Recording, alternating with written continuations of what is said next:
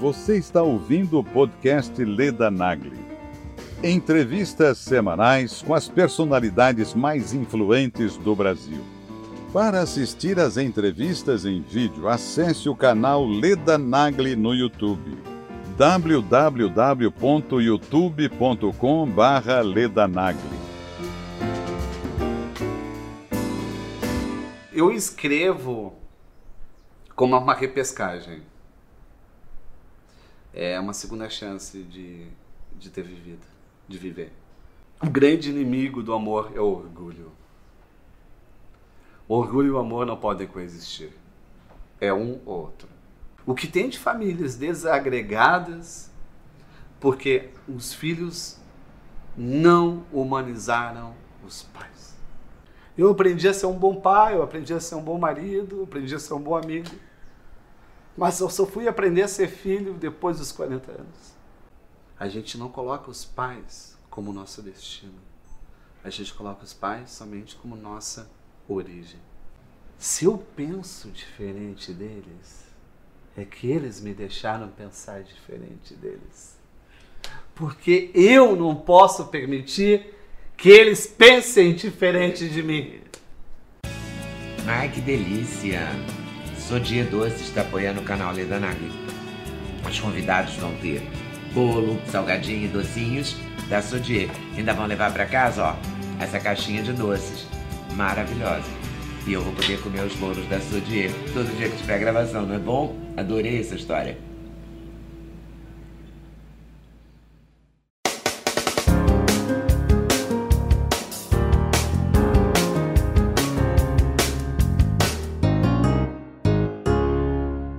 Meu convidado de hoje é Fabrício Carpinejar, escritor, jornalista formado, brilhante escritor. Eu estou encantada especialmente com O Cuide dos Pais Antes que Seja Tarde, que é esse livro. Nem sei se é o mais recente, é? É, na verdade, são Família é. Tudo e Cuide dos Pais Antes que Seja Tarde são complementares. Cuide dos Pais veio antes e Família é Tudo veio Eu como nesse. irmão. Estou encantada com esse, encantada com a sua. Quer dizer, eu sou encantada com você, com a sua maneira de ver o mundo, o seu texto. Acho de uma simplicidade e de uma, uma afinidade né, com o sentimento, com o humano, que eu acho maravilhoso. A gente adquire cultura para não exibi-la. Boa.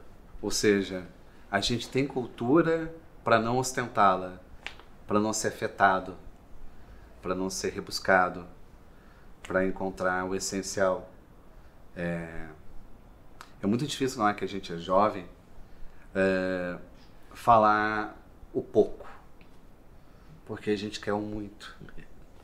E quando a gente fica maduro, é, sabemos escolher e sabemos suportar perdas.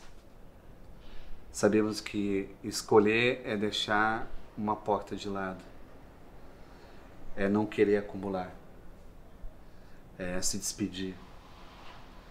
E eu acho que esses dois livros eles falam muito de família no sentido da força da despedida, o quanto que a gente precisa usar a força da despedida para viver melhor. E às vezes é tão difícil se despedir, né? É, porque é, eu vejo duas despedidas. Uma que é uma espécie de é, desapego. Você não aguenta mais. E outra que é conviver com a falta lentamente. Que é uma despedida com saudade. É uma despedida que a gente sai olhando para trás. E eu acho que a despedida dos pais é essa. É uma despedida mais suave. É uma despedida assim, ó. Eu, eu, eu venho, meus pais são vivos. Eles têm 80 anos. Eu, ve, eu venho me despedindo dos meus pais dia a dia. É, na hora que eu me despeço do meu pai e da minha mãe, eu olho para trás. Eu faço questão de olhar um pouquinho mais para trás. Eu quero vê-los acenando. Eu quero ter imagens. E não é uma coisa mórbida. Eu não vejo como uma coisa mórbida. Eu vejo como é, uma partilha. É, Porque a gente não pode se despedir sozinho. Isso é triste. Se despedir com o outro é muito importante. É uma felicidade. Eu me despedir ao mesmo tempo do meu pai e da minha mãe é muito importante. Porque eu não estou sofrendo sozinho. A gente é alegre porque a gente pode dividir a dor. Triste é quando a gente não pode dividir a dor. Quando a gente fica se despedindo uh, atrasado. Quando a despedida acontece pontualmente, naquela mágica da cordialidade, aquela mágica de estar presente naquele período, naquele instante, eu acho que faz a maior diferença. Eu acho que a grande. É, há coisas na despedida, eu não tenho mais pai nem mãe. Mas eu, é, é triste isso, né? Mas ao mesmo tempo dá maior saudade. Mas a coisa mais forte é quando você é, você percebe em coisas pequenas, tipo assim, você viaja, aí você chega no hotel, bota a mala, você fala, vou ligar pra minha mãe, pra dizer eu cheguei. Aí não tem como, sabe? Aí, essa é uma perda, essa é uma é um facada baque. braba. É, a minha mãe até hoje me pergunta. É uma facada muito forte. É, até hoje a minha mãe me pergunta onde estou e o que eu estou fazendo. Sempre. Ela me pergunta. E, e, e a gente nem percebe quanto que eles estão espalhados em nós. Eu não tenho nada do meu pai, nenhum relógio, nenhum diário, nenhum, nenhum objeto do meu pai, nenhum casaco do meu pai. Mas se eu vou rir, é risada do meu pai.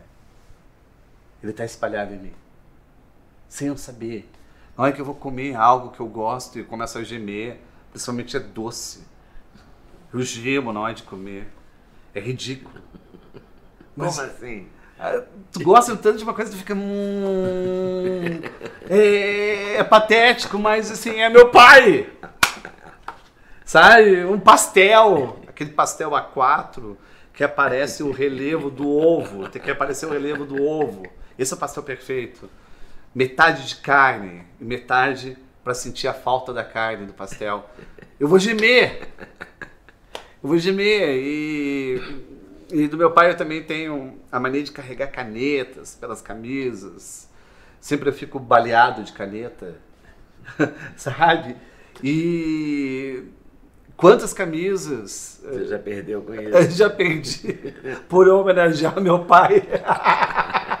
e da tua mãe, o que, que tu tem? A minha mãe. A minha mãe é mais uh, secreta. Eu acho que é a questão do silêncio. Quando eu fico em silêncio, eu sou muito a minha mãe. É, a minha mãe me fez uma pergunta fúnebre. O que eu gostaria de herdar dela, né? Quando ela fosse embora. E a gente não quer pensar. E a gente é, porque a gente tem que ter consciência da mortalidade dos pais para nos perdoar e perdoá-los com mais rapidez. E a gente esquece que eles têm limites, que eles vão adoecer, que eles vão precisar de nós. A gente deveria planejar a velhice dos pais. É, mas a gente finge que não está notando. A gente finge que eles não estão indo. é. E minha mãe fez essa pergunta e eu tive que pensar.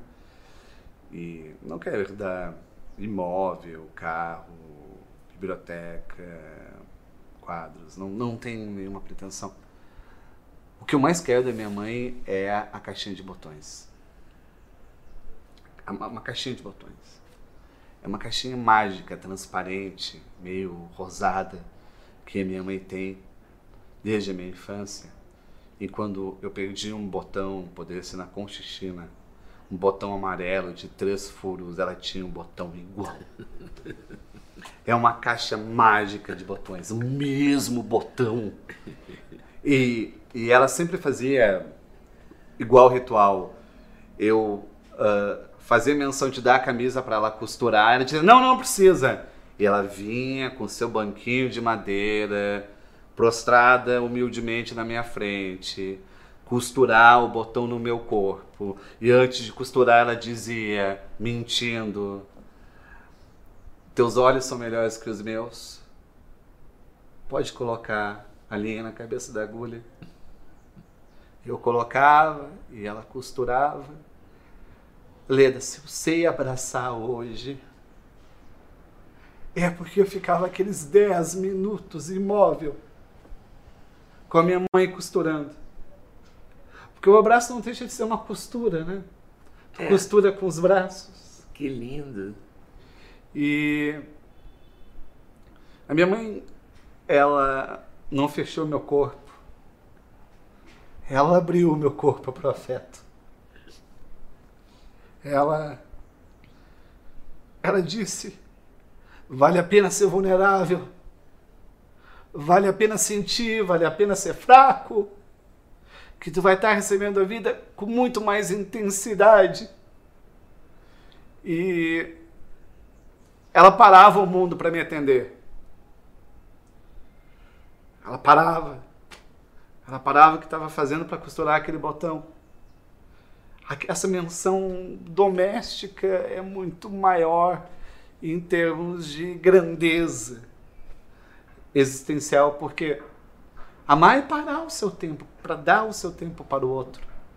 É a coisa mais difícil de dar. É, é mais. Tempo. E aí, sabe, é? a gente a gente perdoa com muito mais facilidade um desafeto do que quem nos fez bem. Porque a gente não sabe o que fazer com a dívida da gratidão. A gente não sabe o que fazer, a gente não sabe como devolver algo que é desinteressado, algo que foi doado. A gente fica em dívida com quem nos ajudou. A gente parece que que, que, que, fica envergonhado de receber um presente. É a humildade não é dar presente, a humildade é receber, receber. presente. a humildade não sabe receber, não, não sabe receber elogio, não sabe receber uma ternura, porque pensa o que, que eu vou dar em troca. Aí esses dias eu fui jantar com a minha mãe. Ela fez um gesto brusco e saltou o botão da manga da sua camisa.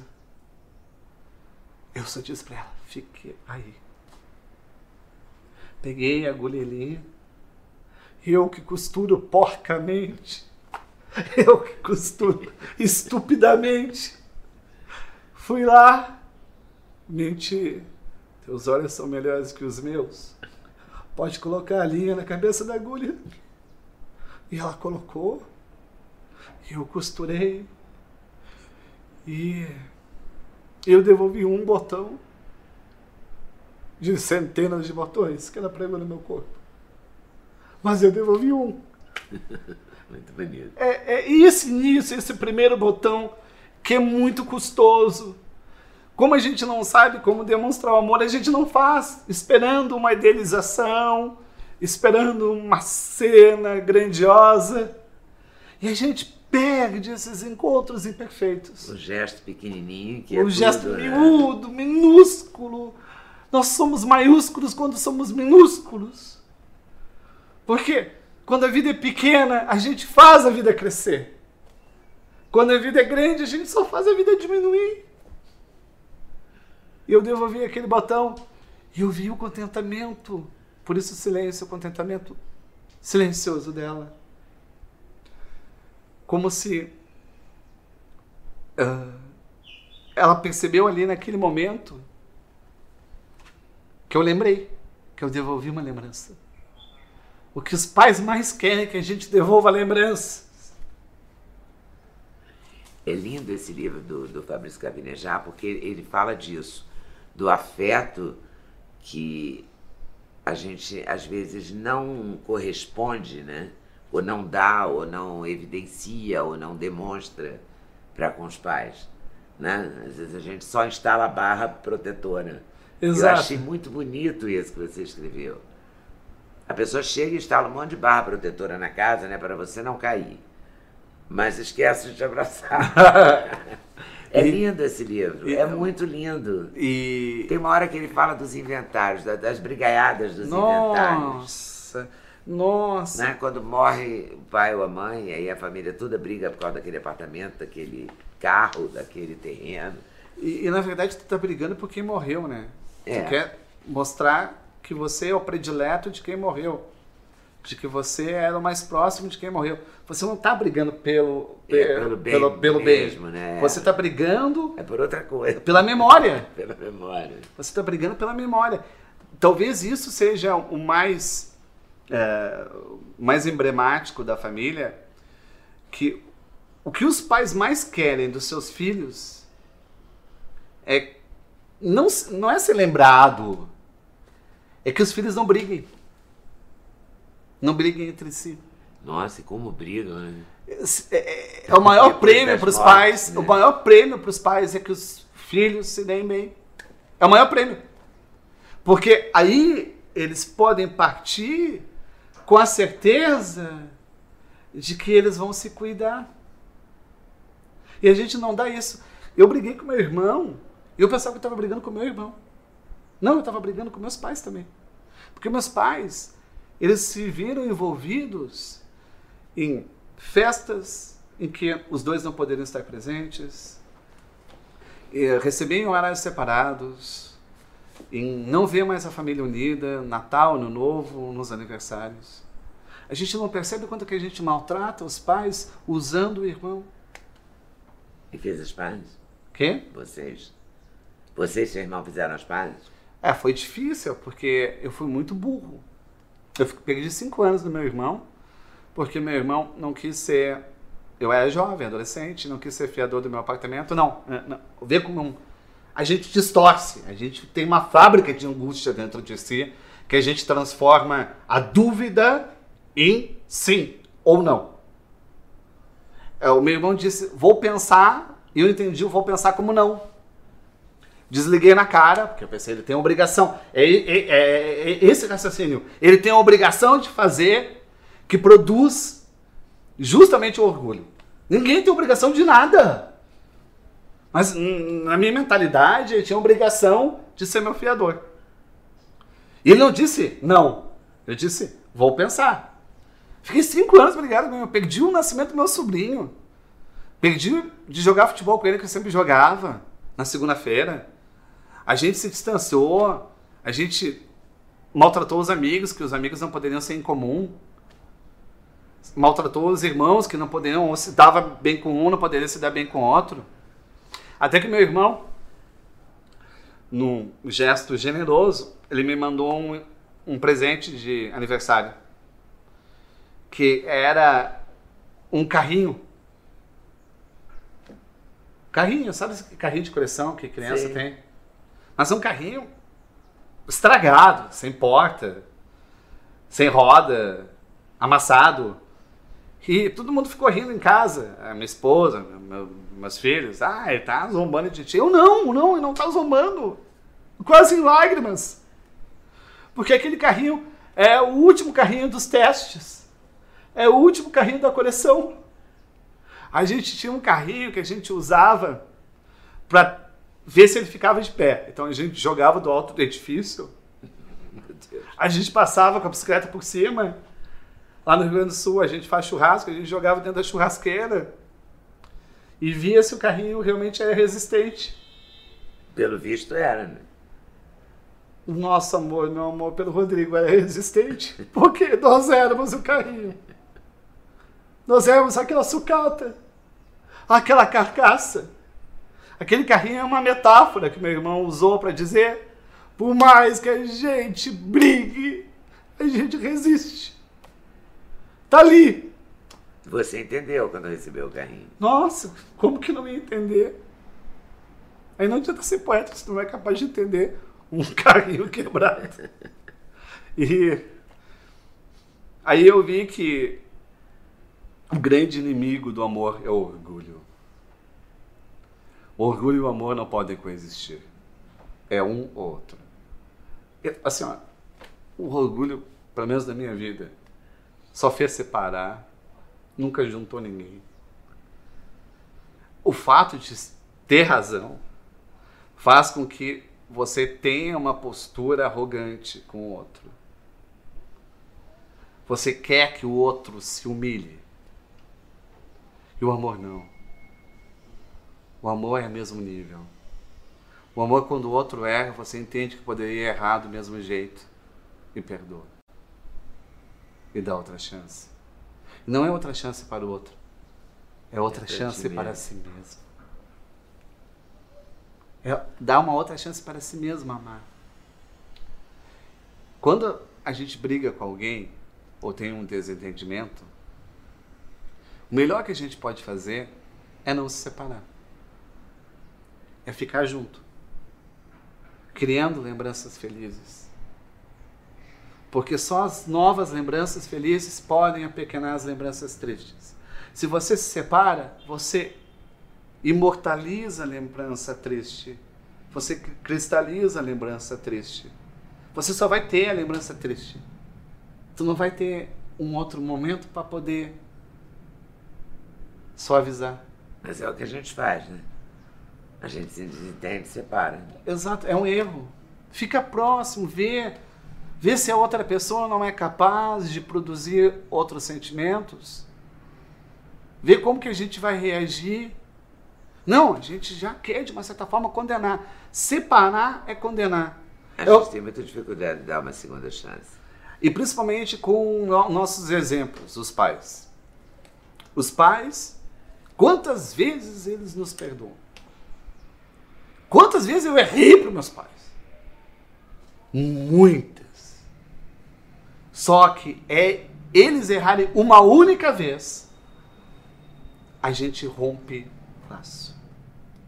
A gente se afasta. É um erro que a gente diz: ah, não merece ser meu pai, não merece ser minha mãe. E se afasta fisicamente. O que tem de famílias desagregadas, porque os filhos não humanizaram os pais. Mitificaram. Mitificaram nas suas falhas ou nos seus acertos. E família é tudo mesmo? É tudo. Eu... Família é o único lugar que a gente pode falir. É o único lugar que a gente não será demitido. é o único lugar que a gente pode voltar. Uh, até hoje né, eu tenho quarto dos pais, o meu quarto no, na casa dos pais. É onde eu melhor durmo. Você tem um spa para mim. É aquela cama da infância. É mesmo. E a infância é na casa da tua mãe? É. É, é, é, um spa. Porque os seus pais se separaram. Eles estão separados. E você Mas os é dois filho de dois poetas, né? Sim. O quarto da o meu quarto continua na casa da minha mãe. mãe. Intacto, como eu deixei. Como ela pensa que eu vou voltar amanhã. E isso eu também mas falo. Você sempre volta, né? Eu, eu volto, mas assim, é meu spa, entendeu? Porque uh, é um jeito de voltar ao ventre é um jeito de, de ter aquele silêncio do útero. E, e ver o quanto que os filhos são avarentos, né? Os pais mantêm o quarto. Já os filhos, quando têm uma casa, não pensam em um quarto para os pais. Não pensam. Os pais, eles estão no nosso, sempre no nosso passado jamais no nosso futuro. São eu. A gente não coloca os pais como nosso destino. A gente coloca os pais somente como nossa origem. Você tem razão. E faz todo sentido isso. Porque até com a, com a saúde, com a mudança da saúde e a mudança das doenças e a vida eh, se prolongando, os pais estão no nosso futuro também. São também. E a gente não pensa isso necessariamente. Ah, houve um impacto na família pela longevidade. Os pais da minha mãe morreram antes dos 60 anos. Minha mãe e meu pai já estão avançados nos 80 anos. Antes, você não se preocupava com a velhice dos pais, porque os pais morriam cedo. Hoje você precisa se preocupar com a velhice dos pais. Os pais serão seus bebês. Os pais serão seus filhos. Não tem como fugir mais dessa paternidade ou maternidade uh, uh, tardia. Cuide dos seus pais, como diz você no título É, do livro. eu acho que tem que cuidar. E é uma forma de cuidar de si. E também é uma forma de devolver aquilo que tu recebeu na infância e na adolescência. É uma chance rara que tem na vida de poder retribuir o cuidado. Não é por menos que você tem essa chance. Tem, não é um sacrifício ou uma renúncia. Pelo contrário, você tem o direito de poder devolver o botão. Você tem esse poder, é um poder. Eu acho que é um poder da ternura, do amor, de poder devolver aquilo que recebeu. Ah, mas pode ter gente nos assistindo dizendo: Ah, mas eu não tive um bom pai, uma boa mãe. Sim, não teve.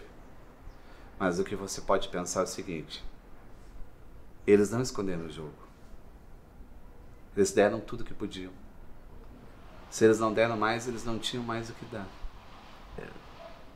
Se eles eram ruins, ainda foram os melhores que poderiam ser. Eles não, tinham, eles não estão escondendo, eles não estão trapaceando, eles não estão fingindo. A gente não pergunta quem são os nossos pais para entender a educação que eles dão. Eu descobri que eu era um total desconhecido. Não, eu não. Eles, totais desconhecidos para mim. Eles me conhecem de cor e eu não sei nada a respeito deles. Eu, não, eu descobri isso, que eu não sabia nada a respeito deles. Nada, nada. Mesmo, estou falando sério, nada. Porque eu só recebia, é uma via de mão única. A gente percebe os pais como provedores. O pai a mãe, tanto que a gente fala o pai a mãe, a gente não fala o nome. Não é Carlos, não é Maria, é o pai a mãe. A gente esquece que tem pessoas morando nessas funções com vacilações, desejos, medos, angústias, covardias, omissões. A gente não percebe o lado humano disso. A gente vê a função. E eu vi isso quando eu levei meu pai para um pronto-socorro, emergência, que ele estava com a pressão alta. Recebi, ele foi para a enfermaria para medir a pressão e, e tal, e recebi a carteira e o celular e na hora de preencher o prontuário de entrada, biotipo sanguíneo, não sabia. Alergia à medicação, não sabia. Realizou alguma cirurgia, não sabia. Qual, qual, qual remédio está tomando, não sabia. Teve alergia, sarampo, catapora, não sabia, não sabia, eu deixei em branco. Aquela folha era um teste em branco do filho, uma reprovação de filho. Meu pai era um estranho íntimo. Eu nunca perdi tempo perguntando para ele nada. Nada. Se alguém me chegasse para mim, quem é teu pai? Eu não saberia responder. Tu fala, teu pai é trabalhador, esforçado. Você podia responder até uma ficha técnica do Google, né? É, exato. Meu é poeta, é escritor. É, é, porque procurador, poeta, aposentado. Dejar, você podia falar É, mas isso assim, só, mas- mas não tinha nada de... De, de emocional. Íntimo, de emocional. Do conhecer o outro. né? Porque você é automaticamente filho. Mas só para ser amigo precisa de uma trajetória. Precisa se esforçar. Precisa construir. Precisa trabalhar.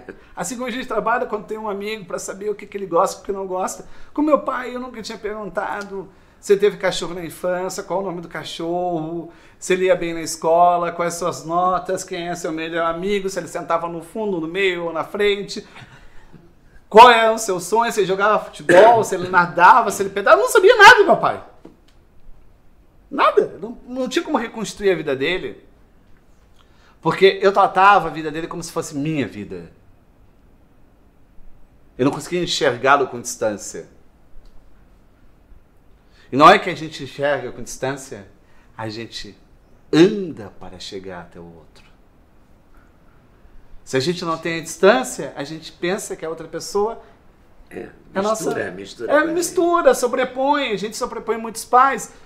Então nossas nossas eh, inquietações a gente coloca a culpa no pai, nossos problemas a gente coloca a culpa no pai, tudo a gente vai colocando porque a gente não conseguiu ah, diferenciar os corpos, a gente não teve Aquele de ir no lugar do outro. Não. E você está conseguindo isso com seus filhos? Não, eu tô conseguindo isso com meus pais. Calma aí, vamos por parte. vamos por parte. Com seus pais Não. você já reconstruiu. Mas, mas aí que tá, Leda. Como a gente entende tudo errado da vida. A- a- pensamos que a ordem natural é. A gente aprende a ser filho, depois aprende a ser marido, depois a- aprende a ser amigo, depois aprende a ser marido, depois aprende a ser pai. Não. Aprender a ser filho é uma das últimas lições da existência. Eu aprendi a ser um bom pai, eu aprendi a ser um bom marido, eu aprendi a ser um bom amigo. Mas eu só fui aprender a ser filho depois dos 40 anos. Que parece que tu precisa estar no outro lado do balcão. Precisa se recuperar, se recuperar mais demora- demoradamente de uma gripe. Precisa, sabe, ter aquela tosse de fundo do quarto. E aí você fica mais atento. E, e se sente mais parecido com o pai e com a mãe. É aquele momento que tu identifica, sabe? Eu acho que é muito precoce logo que a criança nasce dizer, ah, parecido com o pai ou com a mãe. Não, a gente só vai descobrir isso na maturidade. Que os traços gritam. É verdade. Você identifica, né? Você, você- falou isso. Você vê o teu pai, vê a tua mãe naquele silêncio, vê o teu pai naquele gesto. É quando você já está mais maduro. É verdade isso. Tu só vai aprender a ser filho tarde. Às vezes tarde demais. É o bacana de você dizer tudo isso é porque você alerta um monte de gente para acordar para prestar atenção logo, né? É, e- Antes de perder. né? É, e, e é natural ter diferenças. A gente não vai pensar, pensar igual, mas a gente pode sentir igual. A gente não pode nos privar de sentir igual. É, meus pais, eles pensam diferente de mim. E aí, às vezes eu que- queria convencê-los, convertê-los, e não percebia algo bem básico. Se eu penso diferente deles, é que eles me deixaram pensar diferente deles. Porque eu não posso permitir que eles pensem diferente de mim. Por que, que tem que ser uma via de mão única? Que intolerância é essa É do dupla, filho? né? Mas filhos são muito intolerantes. Intransigentes. Se a gente tem a liberdade de estar pensando diferente dos pais, eles garantiram essa liberdade. Por que, que a gente não pode respeitar a liberdade deles pensarem diferente da gente? A gente não consegue, não consegue. A gente pensa que eles estão errados. Só isso. Eles estão errados. Eles não merecem. Eles são tacanhos. Não. Não, porque você conseguiu estar pensando desse jeito, que foi uma abertura dada por eles. É verdade.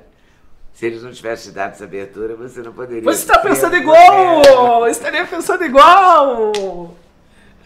Muito bem sacado. Você pensa tudo isso, pensando, escrevendo, meditando. Como é que você chega a essas conclusões todas? Ah. Eu Vivendo. Não, é. Falhando, talvez. Falhando. É que Eu, sempre, eu, eu, eu sou expansivo, hoje eu sou expansivo, mas eu fui um menino tímido. Eu fui um menino que, é, em vez de dizer que eu tinha amigo imaginário, eu assumi o amigo imaginário. Você era também seu amigo imaginário? Eu era o próprio amigo imaginário. Talvez você esteja conversando com ele. Provavelmente. Estou conversando Aonde está com o ele. Fabrício? Não sei. E eu- quando é que você virou o Fabrício? Esse cara que escreve na cabeça, que. Mas esse é um amigo imaginário. É um amigo imaginário. O amigo imaginário ele é mais expansivo. O Fabrício, ele é mais tímido, ele é mais retraído. Ele, é, é, é, ele não, não quer ser visto. Ele quer que os outros sejam vistos. Primeira vez que entrevistei o Fabrício, ele tinha uma unha, as unhas da mão, das mãos pintadas. E várias cores também, não era tudo da mesma cor, assim, que nem a gente usa. Aí fiquei, ficamos muito impressionados com isso, foi no Sem Censura, sei é. lá quando, assim, capa da Bíblia. Pra ver como a nossa quando. amizade é antiga. Pois é. Aí eu perguntei, claro. Ele, ele me contou uma história de lavar louça que era maravilhosa. Que você pintava, como é que era a história? Ah, é que na verdade eu pintei a unha como uma espécie de cisma. De provocação. Uma coisa muito gaúcha, né? Eu pintei a, uma mão só, porque sempre que a minha mulher ia lavar a louça, é o dia dela lavar a louça, é dizer que não podia, porque a unha estava pintada, que ia estragar. Aí eu decidi também pintar e também disse, ó, eu não posso. Maravilhoso. É bom. Ele é. vai fazendo essas loucuras. É, e, mas e, eu escrevo como uma repescagem. É uma segunda chance de, de ter vivido, de viver. É, é sempre algo muito simples, que passou despercebido, que eu vou lá, eu vou lá e ilustro.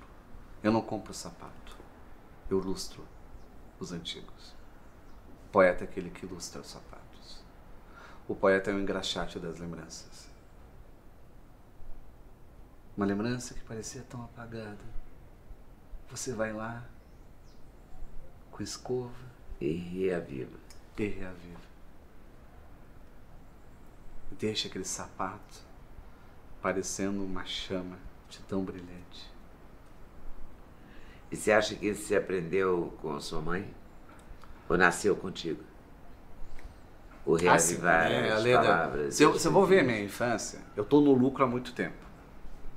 Como eu tô, assim? Estou no lucro, porque é, a, eu tive muita dificuldade na minha infância. Eu era aquele menino que não era para ser.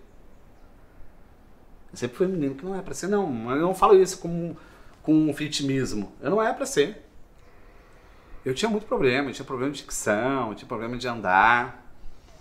Eu não conseguia acompanhar a escola, não conseguia aprender a ler e escrever. Eu fiquei até outubro na escola, no primeiro ano, sem conseguir ler e escrever, fingindo. Você não sabe o esforço que é fingir. Todo ditado tinha que fingir que estava escrevendo algo, porque eu não entendia nada. Você era o quê? Disléxico, alguma coisa assim? Aí que tá. A professora, ela foi conversar com a minha mãe e disse que eu não teria condições de aprender a escrever, e que eu tinha que ser encaminhado ao médico. Eu fui encaminhado ao médico, um neuro. E o neuro diagnosticou retardo mental. Caramba. Tenho lá. Eu não fiquei sabendo disso. Ótimo. Melhor eu não fiquei assim. sabendo disso. Eu descobri isso só quando eu tinha 30 anos, numa pasta da mãe, quando eu estava procurando minha certidão de nascimento. Aí eu acabei encontrando uma outra tipo de certidão, né? Que é a certidão de loucura da minha mãe. Da fé, essa louca fé da minha mãe. Que ela pegou esse documento que ele deu, guardou numa pasta e acreditou em você, é isso? A minha mãe, ela pediu licença. Ela foi para a professora, falou com a professora: Deixa comigo. Vou ensinar meu filho a ler e escrever. Daqui a dois meses ele volta. Ela tirou licença do trabalho durante dois meses e me ensinou a ler e escrever a partir de jogos, jogo da amarelinha, Jogo da Velha, Quebra-Cabeça, Detetive. Ela montou jogos criativos e que eu entendi que a letra, a palavra estava dentro da palavra e eu fui me soltando. Eu pensei que minha mãe estava de férias comigo, entendeu? Eu não entendia a gravidade da situação. Em nenhum momento eu entendi a gravidade da situação. E. Incrível.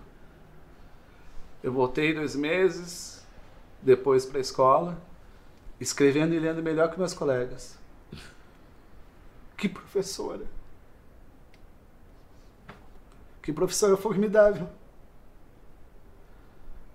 Ela não, não entregou nenhum remédio que eu tinha que tomar. Assumiu.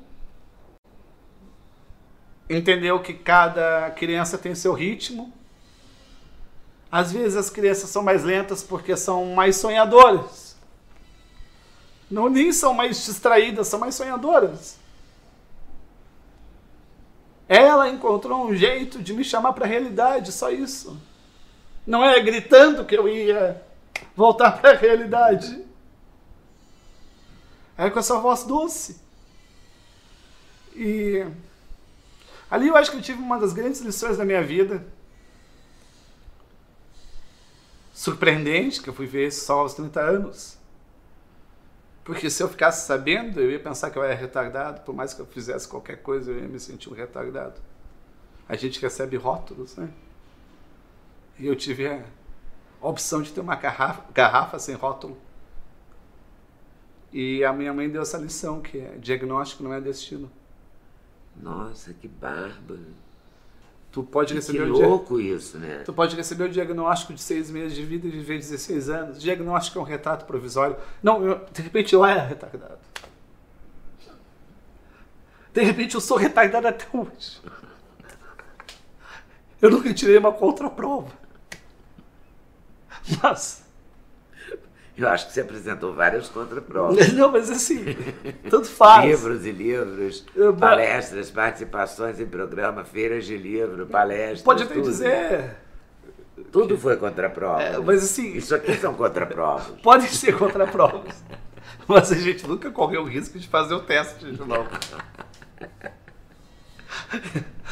A mãe enganou bem a direção. Ela enganou, Ela enganou legal. todo mundo bem. E me enganou muito bem também. Muito bem também. É, olha, Foi agora, eu, eu digo, agora é até tarde para ser retardado, É. entendeu? Não, Agora, agora não dá mais tempo. agora não dá Já mais foi. tempo. Passei a data de validade do diagnóstico. Porque diagnóstico, diagnóstico tem uma data de validade. E, e não é destino, porque destino inclui garra, fé, persistência, vontade. A minha mãe, ela emprestou as- a sua fé. A fé a gente não aprende sozinho, Leda. Fé a gente precisa de alguém ensinando, alguém prestando. A gente não nasce confiando em si. É, a gente adquire isso. Alguém, Com a, alguém nos com a doação do outro. Alguém serviu de espelho. Alguém tomou o nosso lugar para a gente conseguir se espelhar, se refletir. E foi a minha mãe, E ela sempre foi poeta? sempre. É, A minha mãe é tão poeta que quando pequena ela queria fugir com o circo. Ela queria ser trapezista. e é, é uma doçura ela. Eu falo que minha mãe é um figo em cauda. Já, Que caldo é tão gostoso. É, mas eu, eu fico em ca- ela, Porque ela tá diminuindo de tamanho, né? É. Tá com aqueles cabelos brancos. E a gente tem um hábito. Todos os filhos têm esse hábito. São quantos, hein? Quatro. O hábito de pedir a benção. Ah, é. E ela criou os quatro depois que ela se separou do seu Sim. pai? Todos, faculdade, todos. Todos no direito, na verdade eu sou a única, o único torto, porque o Rodrigo é promotor, a Carla é promotora e o, Rod- e o Miguel é juiz. Caramba. Ah, minha mãe é defensora pública aposentada. E todos pedem a benção. Isso aí. Eu acho que tem que ter um respeito e educação. É de casa. Me desculpa. A gente coloca esse crédito para a escola, coloca sobrecarrega a escola com isso, não, não. Mas é de casa que é Só quem respeita o pai e a mãe vai respeitar o professor. Ah, isso é com certeza, né? Não tem, não tem tem outra dúvida. lógica. Se tá des- desrespeitando o professor, é que desrespeita o pai e a mãe. Com licença, por favor, obrigado, é de casa. Vem de casa, me desculpa. A educação básica é de casa. Depois a escola complementa a educação. Então eu diria que a formação é de casa, a educação é na escola. Na escola. Mas não tem como chegar na escola sem formação. É, não funciona. Não vai funcionar. Você hoje tem que tem dois, três filhos? Eu tenho dois filhos. O Vicente, 17, que está fazendo o Enem, está fazendo vestibular, né? Terminando o ensino médio. A Mariana, que faz letras na Federal de Porto, do Rio Grande do Sul, que está no último ano de letras, tem 25 anos. E, e o família é tudo. Ele, ele também demonstra, eu falo isso, que como pai, eu faço uma carta para meus filhos dizendo, olha, aguenta, a gente vai passar, põe o cinto que a gente vai passar por uma fase de turbulência. Talvez a gente não se goste tanto, mas eu espero vocês quando vocês estiverem na minha idade. Porque tem, eu acho que essa adolescência, a vida adulta dos filhos, é, é um amor não correspondido. Tu tem todo aquele exagero de amor da infância, as crianças dizendo eu te amo, tu carregando no colo, sabe? Eles fugindo para tua cama. E depois Rola um afastamento depois. Depois desaparecem. A porta fechada do quarto, são os segredos, são os mistérios. É a vergonha que eles sentem da gente. É vergonha quando eu brigo com um garçom por alguma justiça, ou quando brigo com um motorista, que não precisa fazer escândalo. É, pagando mico. É, quando eu me exalto num show, quando eu canto uma música antiga, quando eu faço um é vídeo. Eles não, não sabem onde se esconder. Eles se encolhem. Sabe, se encolhem. Como um efeito, um efeito reverso de Gremlins. Gremlins, eu vou saber o que é Gremlins. Se eu falar Gremlins, que coisa antiga é isso. Como tu tá ultrapassado, esse é ultrapassado. E... Mas depois tem uma volta. E depois vem Não a volta tem. com tudo. Depois vem a volta com tudo, porque tu sempre esteve perto, né? Sempre fica perto dos filhos. É. Mas aí é também uma importante lição, como homem, suportar o ninho vazio para cuidar de novo dos frutos da árvore. Quando o ninho fica vazio, você precisa cuidar da árvore novamente. Porque eles voltarão. Voltarão.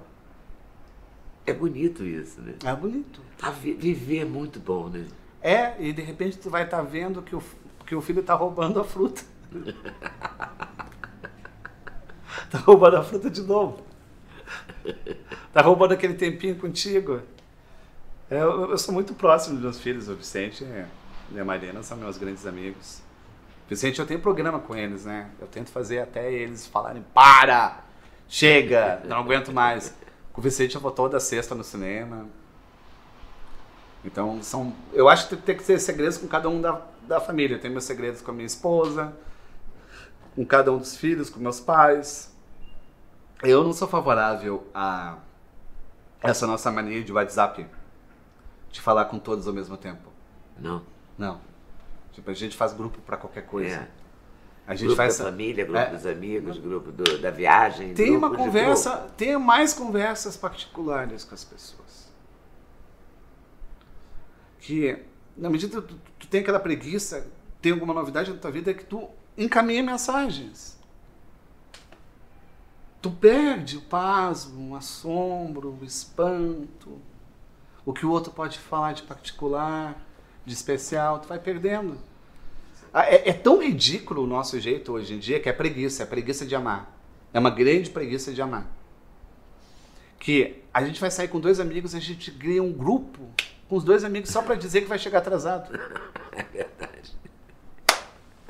Fica aquele grupo fantasma no teu celular que tu criou para um encontro. É preguiça de falar. A gente precisa ter tempo livre, ocioso, para poder conversar com os amigos. Eu tenho. Isso me salva. Me salva das minhas dúvidas. Quantas bobagens eu iria cometer se eu não, sabe, não tivesse falado com eles. E, e acho que os dois livros eles trabalham com os valores, né? A gente está dispensando os valores. É, você está conversando também através dos livros sobre isso. É, sobre os valores. É, é, a casa antiga, a casa da infância, não sei se a tua era assim, Leda, mas a minha casa tudo recebia pano, né? Lembra? O sofá recebia pano. O liquidificador tinha capa. Máquina de lavar tinha capa, carro tinha capa. Onde a gente encontrava tanta capa? Não sei, mas tudo tinha capa. Mas parecia que eu acordava e tava no museu só levantando pano. Tudo tinha capa. Tudo, tudo sem parar. Era muito engraçado. É, e essas capas, a gente ia usar no dia seguinte e botava a capa. A- a- as gavetas eram forradas com papel presente, a gente adorava papel presente. Até a geladeira tinha os paninhos. O paninho! porra da geladeira. Tudo, é, a casa da minha infância é o reino do crochê, tudo que você quer crochê. Em cima da televisão tinha crochê. Pra que crochê ali? Mas era assim. Isso, se a gente contar hoje pra essa moçada aqui... Ninguém tá vai entender. gente, vai Mas assim, ó. Mas era assim. A- a- o pudijão de gás recebia o vestido! Vestido. Com a renda que sobrava da cortina, a gente colocava o pudijão de gás. O pudijão de gás é minha irmãzinha, eu conversava com o pudijão de gás. Eu segurava na mão amarela, nem o pudijão de gás ficava sem o capricho. Aí eu penso algo que é importantíssimo. A casa é uma representação da nossa solidão. Quem gosta de ficar em casa tem solidão. Hoje a gente não gosta de ficar em casa. A gente não tem solidão. Ih, eu gosto. Tu tem É solidão. doce. Isso é ótimo ter solidão. É? Ai, que bom. Eu Solidão é. gosto. po- Não, o que é solidão? É personalidade. É ter hábitos. Eu fico bem em casa. Não, eu fico bem. O que, que é crise de ansiedade? O que, que é crise é, de pânico? Não é de pessoas que estão solitárias, é de pessoas que fogem da própria solidão, que não aguentam ficarem com seus pensamentos, que não aguentam ficarem duas horas lendo um livro, duas horas ouvindo uma música, duas horas sem fazer nada. Precisam estar permanentemente ocupadas. Precisam estar permanentemente excitadas, fazendo alguma coisa. com Cercadas de gente. Com estímulos, com estímulos. O corpo cansa, o corpo quebra, o corpo precisa parar. O corpo precisa ter uma poltrona do papai, uma poltrona da mamãe, um sofá. A, a gente precisa do resguardo. É, sabe, a gente não está tendo mais isso. E na minha infância, na tua infância, quando o objeto quebrava, a gente consertava. Hoje, quando o objeto quebra, a gente joga fora e compra outro. Comprou outro. Quando uma pessoa quebra, a gente joga fora. Também. Porque a gente não tem tempo de socorrer e de cuidar. A gente não quer parar a nossa vida. Que vida é essa que a gente não quer parar? Que vida sem sentido é essa que a gente não quer parar? Que só quer ir pra frente? Eu não entendo. E tem uma pressa.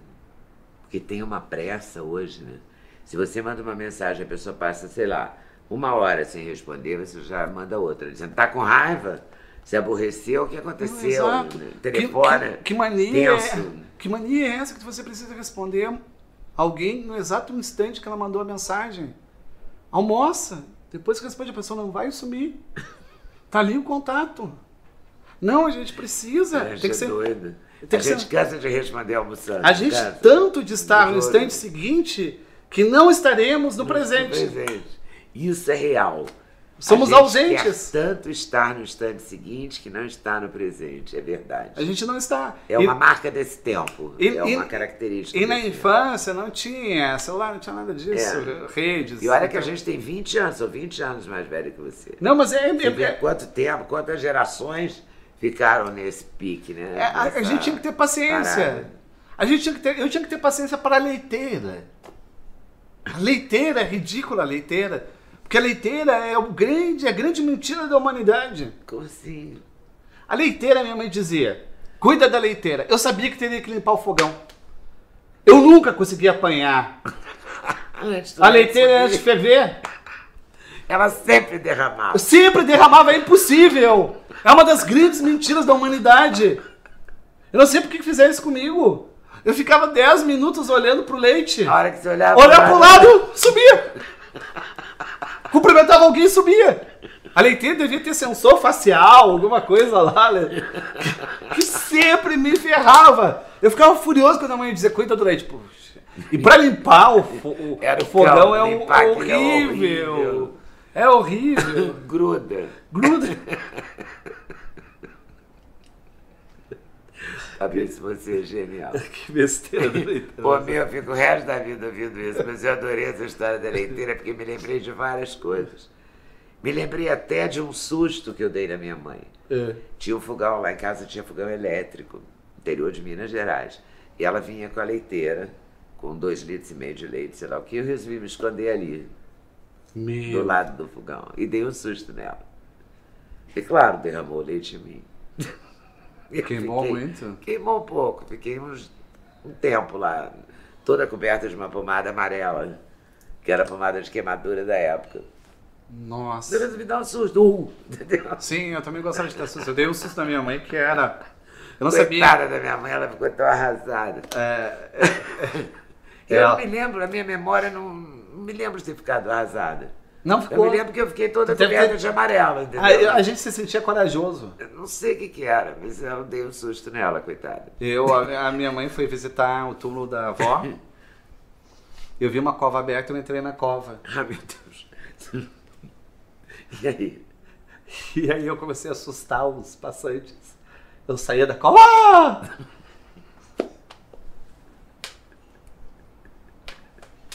Você deve ter sido Eu era o fantasminha nada camarada. nada, camarada. É, mas eu- Aprontava. E essas histórias de família são as melhores, porque a gente procura sempre. A gente tem a questão da cicatriz, né? Que a dor deixa cicatrizes.